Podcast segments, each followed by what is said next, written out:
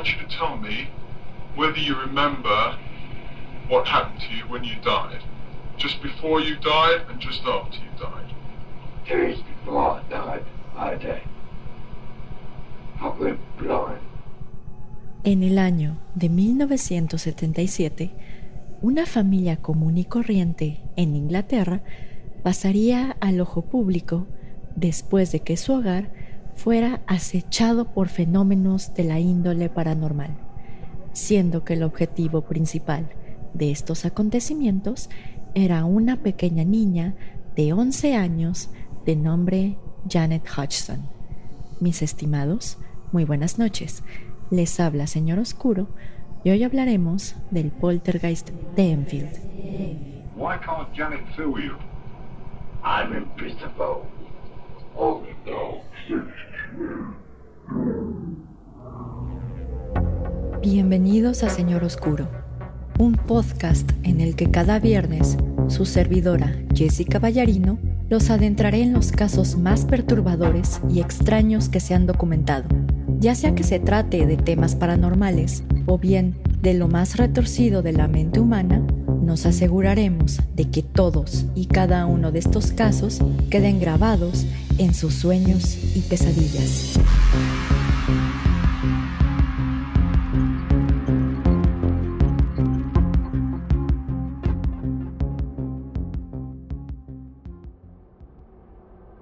Mis estimados amigos ferales y críptidos domesticados, muy buenas noches. Les habla Jessica y les doy la bienvenida a un nuevo episodio de Señor Oscuro. Antes de empezar con el episodio de hoy, tengo que dar un aviso legal, ya que el contenido del mismo puede ser sensible para algunas personas, por lo que se recomienda discreción. En este episodio hablaremos de un caso clásico de actividad poltergeist, el cual fue la inspiración detrás de la película intitulada El Conjuro 2. Les estoy hablando precisamente del poltergeist de Enfield. Lo interesante en el caso del poltergeist de Enfield no solo radica en que es uno de los casos más documentados por cuanto al fenómeno poltergeist se refiere, sino además radica en que más de 30 personas fueron testigo de estos acontecimientos, incluyendo miembros de la policía, reporteros especialistas en el ámbito paranormal. Para quien esté escuchando este episodio a través de alguna plataforma o aplicación para escuchar podcast, les recomendamos ampliamente que visiten el video que se suba a YouTube, así como la página de Instagram de Señor Oscuro, ya que en ellas publicaremos algunas fotos que se tomaron cuando se estaba investigando este caso. Pero en fin, y antes de empezar con los extraños sucesos paranormales que ocurrieron en la casa de Enfield, conozcamos un poco más a la familia Hodgson. Margaret Hodgson, conocida por el apodo de Peggy, era una madre soltera de 31 años que vivía en una casa ubicada en el número 284 de Green Street, en el barrio de Enfield, en Londres, Inglaterra, junto con sus cuatro hijos de nombres Margaret, de 12 años, Janet, de 11 años, Johnny, de 10 años, y Billy, de 7 años. Esta familia era conocida por el vecindario por ser relativamente normal, por lo que en un principio no había razón alguna para que la policía o la prensa mostrara especial interés en ellos. Sin embargo, todo estaría a punto de cambiar la noche del martes 30 de agosto de 1977. Esta noche, Peggy Hodgson acostó a Janet y a John en sus respectivas camas, cerró la puerta de su habitación y bajó las escaleras hacia la sala para relajarse un poco antes de ir a dormir. De repente, Peggy escuchó voces en el cuarto de sus hijos, por lo que subió nuevamente para hacer que se durmieran, ya que tenían que ir a la escuela al día siguiente. Al llegar a la habitación, Janet y John le comentaron a su madre que sus camas se estaban moviendo de un lado a otro sin razón alguna. Sin embargo, Peggy pensó que esto era un truco para quedarse despiertos por más tiempo, así que simplemente les ordenó regresar a dormir. El día siguiente, aproximadamente a las 9.30 de la noche, Peggy siguió con la rutina de todas las noches. Acostó a Janet y a John en la cama, apagó la luz de la habitación y se dirigió a la sala. Sin embargo, Peggy nuevamente escuchó ruidos en la habitación de sus hijos, pero esta vez parecía como si alguien estuviera arrastrando los pies por todo el piso del cuarto. Al subir a la habitación y abrir la puerta, Peggy notó cómo sus hijos se encontraban sentados en sus respectivas camas, visiblemente asustados por algo. Al preguntarles qué había pasado, Janet respondió que una de las sillas que se encontraba en la habitación no paraba de moverse. De repente, tanto Peggy como sus hijos escucharon tres golpes provenientes de una pared, para después ver cómo una cajonera que se encontraba cerca de la puerta se deslizaba hacia el centro de la habitación sin que nadie la tocara. Al tratar de regresar la cajonera a su lugar original, Peggy no pudo moverla ni un centímetro, por lo que decidió llamar al resto de sus hijos y acudir a la casa de sus vecinos de nombres Vic y Peggy Nottingham para contarles respecto de lo que había sucedido. Derivado de lo anterior, y al ver que Peggy estaba sumamente alterada, Vic Nottingham acudió a la casa de su vecina a efecto de investigar la causa detrás de estos ruidos. Al llegar a la vivienda, vi que escuchó tres golpes provenientes de la pared, los cuales lo siguieron por toda la casa. Al llegar a la habitación de los niños, vi que escuchó nuevamente tres golpes distintivos que provenían de la pared y el techo. Estos golpes no se asemejaban a los ruidos que hace una casa en la noche, o bien al ruido de las tuberías detrás de las paredes por lo que, al no encontrar una causa detrás de estos sonidos, Vic Nottingham decidió llamar a la policía. Diez minutos después de la llamada, aproximadamente a la una de la mañana, dos miembros de la policía de nombres Carlin Hips y Brian Hyams acudieron a la casa de los Hodgson. Al llegar al lugar, los policías escucharon los mismos golpes que Peggy Hodgson y Vic Nottingham habían escuchado momentos antes. Asimismo, la policía de nombre Caroline Hips observó cómo un sillón que se encontraba en la sala se movió de lado a lado, mientras que una de las sillas que estaba en la cocina se movió y se deslizó por el piso sin que nadie la tocara. A pesar de lo anterior, y como no se estaba cometiendo un crimen per se, la policía determinó que no podían intervenir más en este asunto, por lo que le prometieron a Peggy Hodgson estarían al pendiente de la situación, para después salir de la casa. Acto seguido, Peggy y sus cuatro hijos durmieron en la casa de sus vecinos, pensando que todo estaría mejor en la mañana. Sin embargo, y lo que no sabían es que esto estaba a punto de comenzar.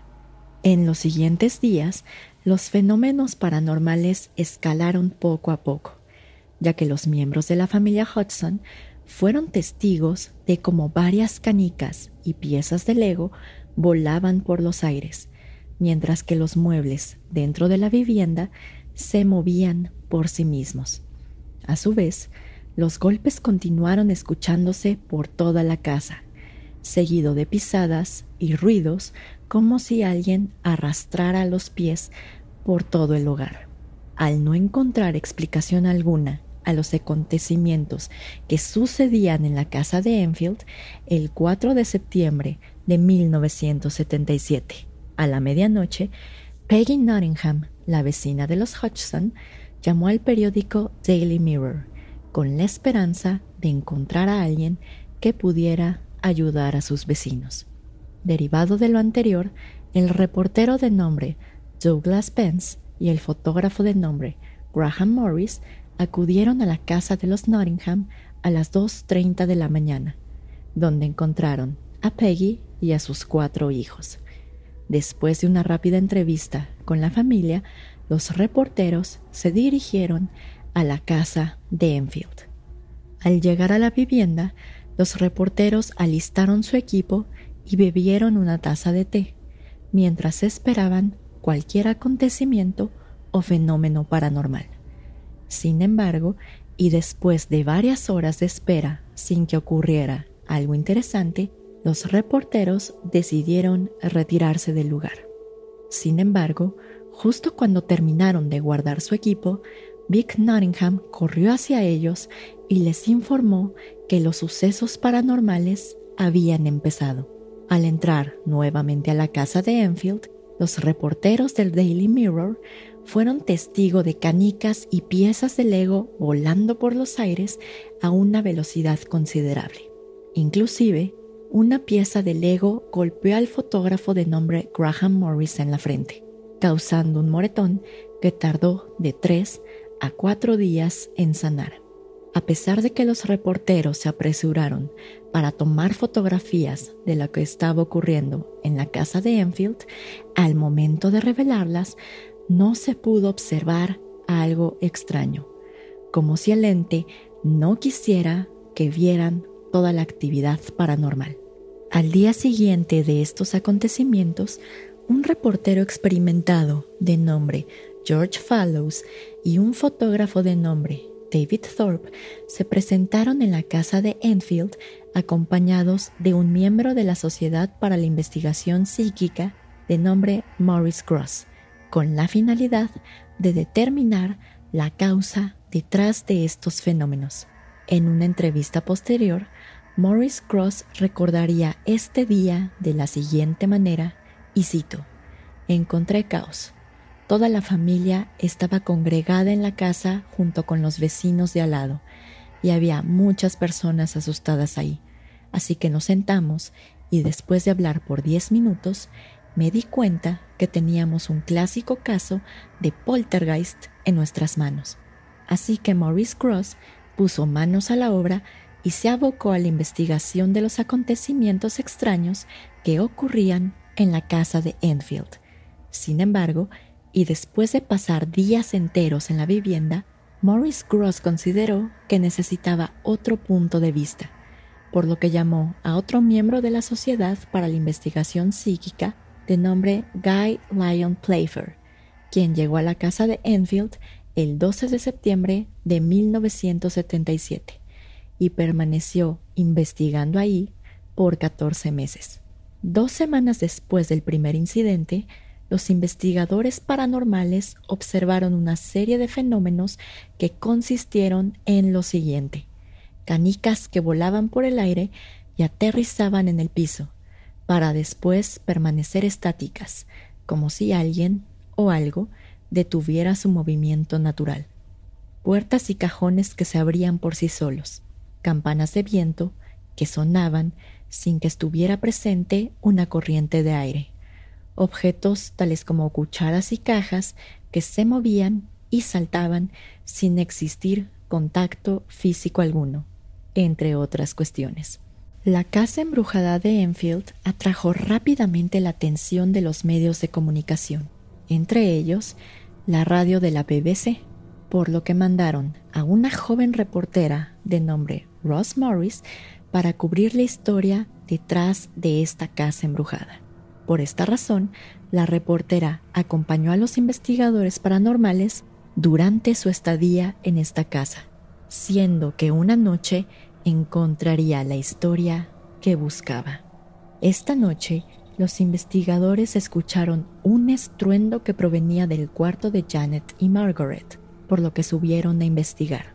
Al entrar en la habitación, Morris Cross observó que alguien o algo había empujado una silla que se encontraba en esta habitación, causando que se deslizara por el piso a una distancia de casi tres metros. De acuerdo con la reportera Ross Morris, era poco probable que las niñas hubieran empujado este mueble, ya que cuando llegaron a la habitación, ambas se encontraban profundamente dormidas.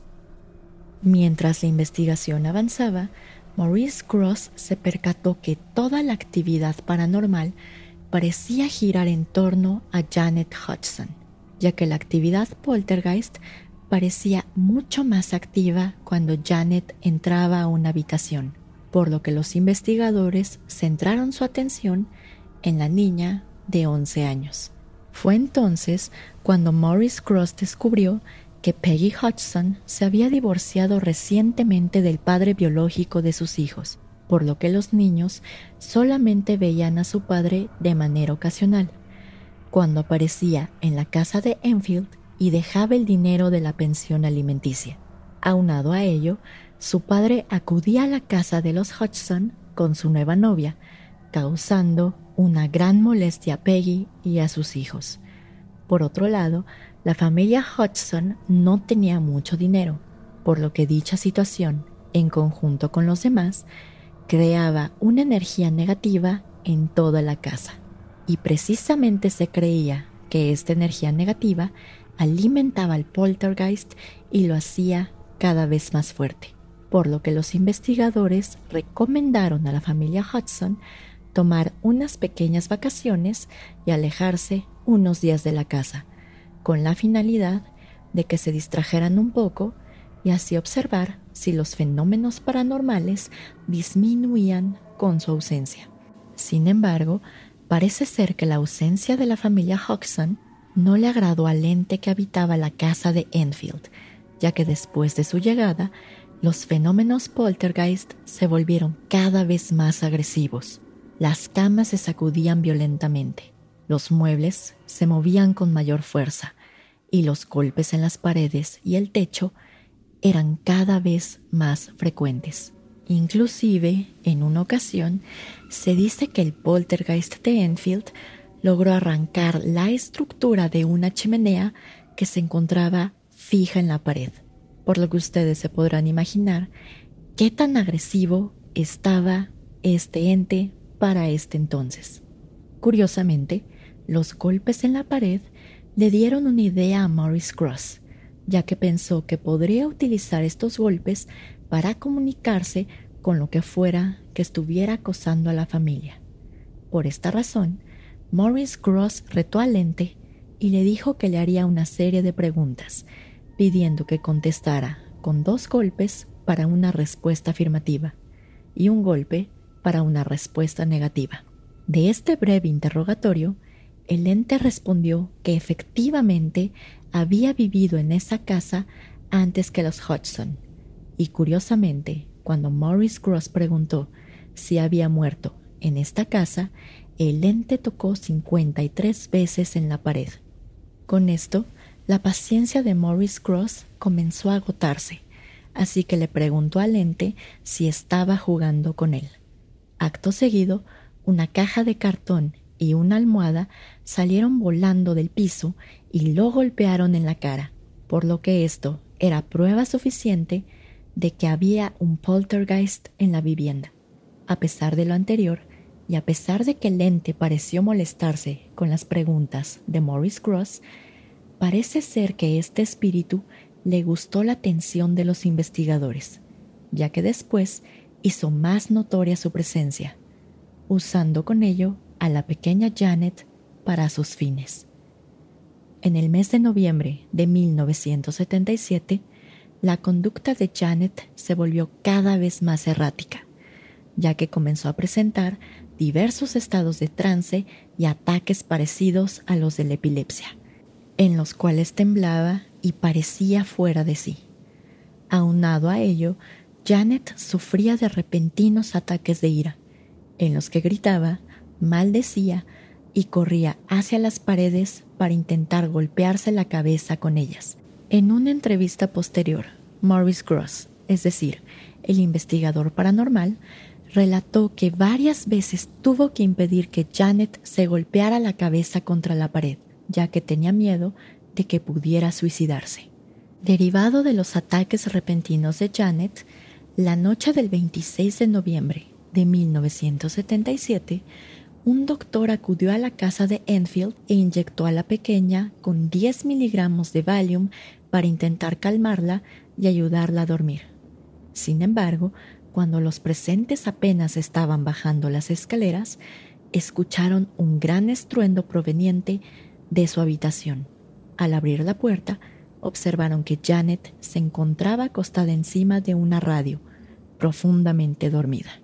Otro de los acontecimientos que sufrió Janet a manos de este ente fue presenciado por Maurice Gross, ya que de acuerdo a una entrevista posterior, Janet fue arrastrada de su cama hacia las escaleras. Asimismo, en más de una ocasión, Janet fue arrojada de su cama por este mismo ente, situación que quedó registrada en una serie de fotografías que hasta la fecha son las más famosas de este caso y que por cierto las vamos a dejar en el video de YouTube. Por otro lado, el 14 de diciembre de 1977, una mujer de nombre Hazel Short fue testigo de cómo Janet estaba levitando de manera horizontal enfrente de una ventana, como si una fuerza invisible la lanzara de arriba hacia abajo, como si fuera una muñeca de trapo. Sin embargo, lo más espeluznante y extraño estaba a punto de empezar, ya que un día este ente comenzó a comunicarse con los investigadores paranormales por medio de ladridos. En ese momento, Maurice Cross pensó que si el ente podía ladrar, entonces podía hablar. Por esta razón, Maurice Cross llamó a su hijo de nombre Richard Cross, un joven abogado que estaba más que calificado para interrogar a este espíritu. Cuando Richard Cross empezó el interrogatorio, una voz ronca emanó de Janet Hudson, identificándose como Bill Wilkins, un hombre de 72 años que antes había vivido en la propiedad.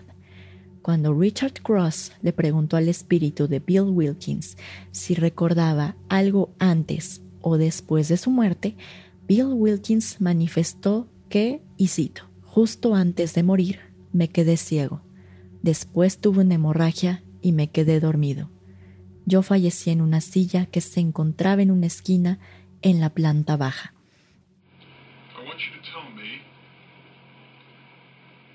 Whether you remember what happened to you when you died. Just before you died and just after you died.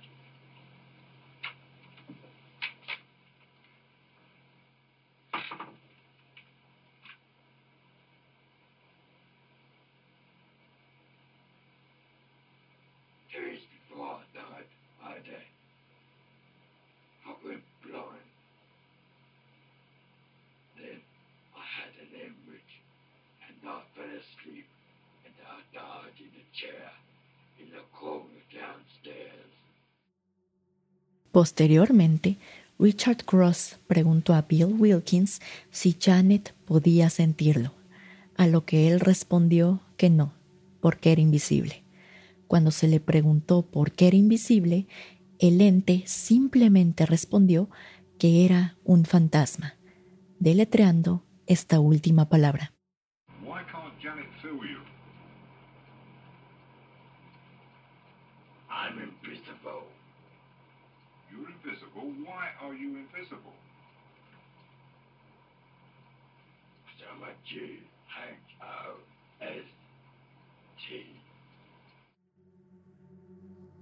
Sin embargo, cuando se le preguntó a Janet de dónde salía esta voz, ella respondía que la voz no salía de ella, sino más bien sentía como si alguien estuviera detrás de ella.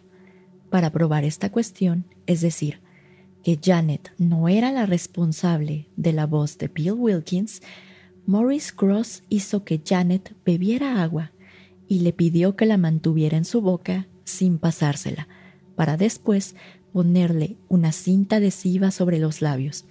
Una vez hecho esto, Maurice Cross le pidió amablemente al espíritu de Bill Wilkins que hablara. ¿Cuál fue el resultado de este experimento?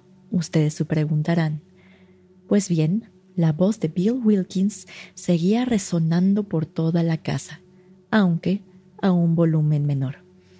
Posteriormente, una persona de nombre Terry Wilkins contactó a los investigadores y reveló que efectivamente su padre, de nombre William Charles Lewis Wilkins, había vivido y había fallecido en la casa de Enfield, y curiosamente su muerte correspondía con la descripción que el espíritu había dado con anterioridad, es decir, murió sentado en una silla que se encontraba en la planta baja de la casa, a causa de una hemorragia.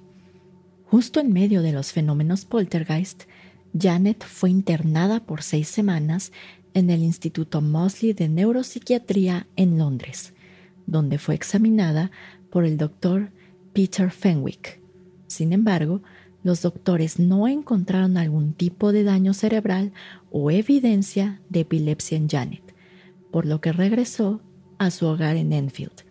Y curiosamente, mientras Janet estuvo internada en este nosocomio, parece ser que los fenómenos paranormales cesaron por completo.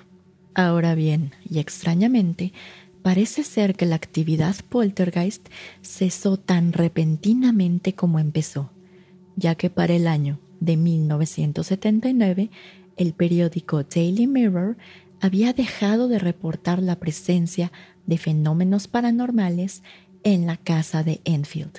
Aunque una de las fuentes que se consultaron para realizar este episodio establece que los fenómenos paranormales cesaron en el mes de octubre de 1978, cuando un medium holandés visitó la casa.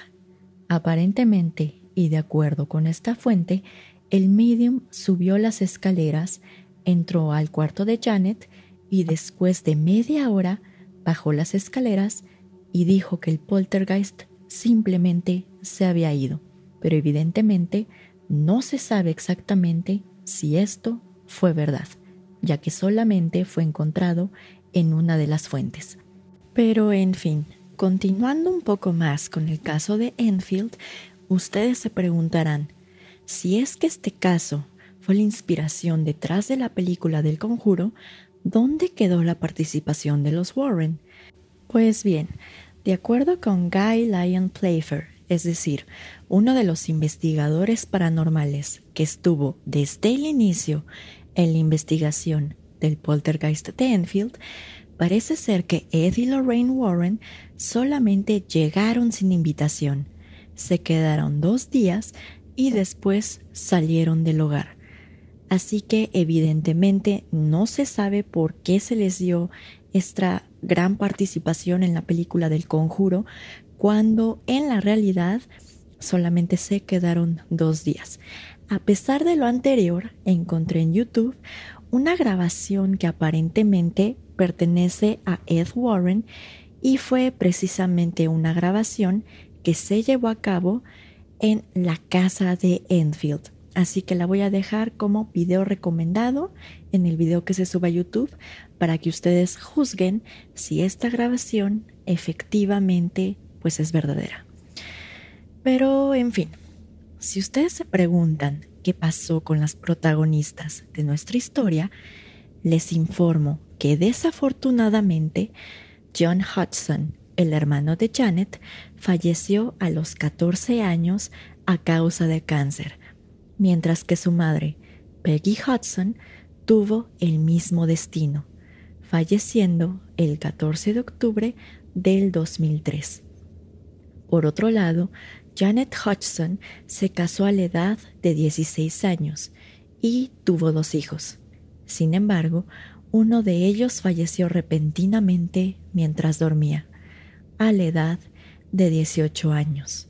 Por cuanto a Margaret, Parece ser que también se casó y tuvo hijos, pero como tal no pude encontrar alguna información respecto de ella. Por cuanto a Maurice Gross, es decir, el investigador paranormal que estuvo desde un inicio en este caso, falleció el 14 de octubre de 2006, a la edad de 87 años, mientras que Guy Lyon Playfair, el segundo investigador paranormal, falleció el 8 de abril de 2018, a la edad de 83 años. Para finalizar, efectivamente existen varias personas que consideran que los fenómenos del poltergeist de Enfield fueron fabricados por la familia Hudson, específicamente por Janet y Margaret. Respecto de esta cuestión, tanto Janet como los investigadores aceptaron en diversas entrevistas y documentales que varios eventos paranormales fueron simulados o fabricados por los niños. Por ejemplo, ellos se dedicaban muchas veces a esconder la grabadora de los investigadores o bien doblaban cucharas y después decían que el lente las había doblado. Sin embargo, en una entrevista posterior, Janet reveló que solamente el 2% de los fenómenos paranormales fueron fabricados, es decir, el otro 98% de los fenómenos aparentemente fueron verdaderos. Pero en fin, mis estimados, como ustedes pueden ver, realmente no sé por qué se le llama a este caso parte de los expedientes Warren, si realmente ellos no tuvieron mayor alcance o una mayor investigación en este caso. Pero con independencia del anterior, saben que a nosotros nos interesa saber mucho sus comentarios. ¿Acaso creen que el poltergeist de Enfield fue verdad? ¿Habrá sido una presencia demoníaca? ¿O solamente unos niños con mucha imaginación y mucho tiempo que invertir? Así que si nos quieren dejar sus comentarios respecto de qué creen que pasó en este caso, saben que para eso tenemos nuestras redes sociales, que por cierto siempre mencionamos al final de los episodios. Pero en fin, por mi parte solo me queda despedirme, desearles que tengan una muy bonita semana y recordarles que los saludos se quedan al final, por si desean quedarse con nosotros más tiempo. Así que nos vemos el próximo viernes en otro episodio de Señor Oscuro. Señor Oscuro se despide por el momento. Muy buenas noches.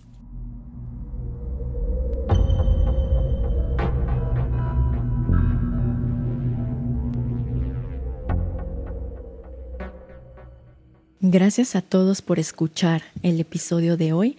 En esta ocasión me fui a un caso clásico de fenómeno poltergeist y de fenómenos paranormales, que es precisamente el caso de Enfield.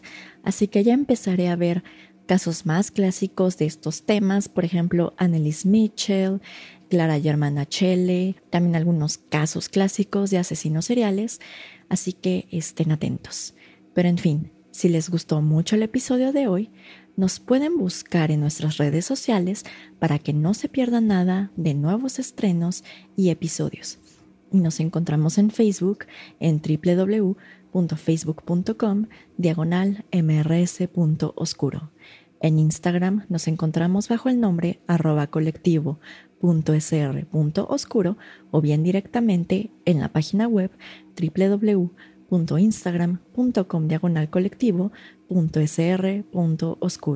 También nos encontramos en su aplicación favorita para escuchar podcast bajo Señor Oscuro. Y en YouTube nos pueden encontrar también bajo Señor Oscuro, ya que ahí a veces subimos algunas fotos de los casos de los que hablamos en los episodios.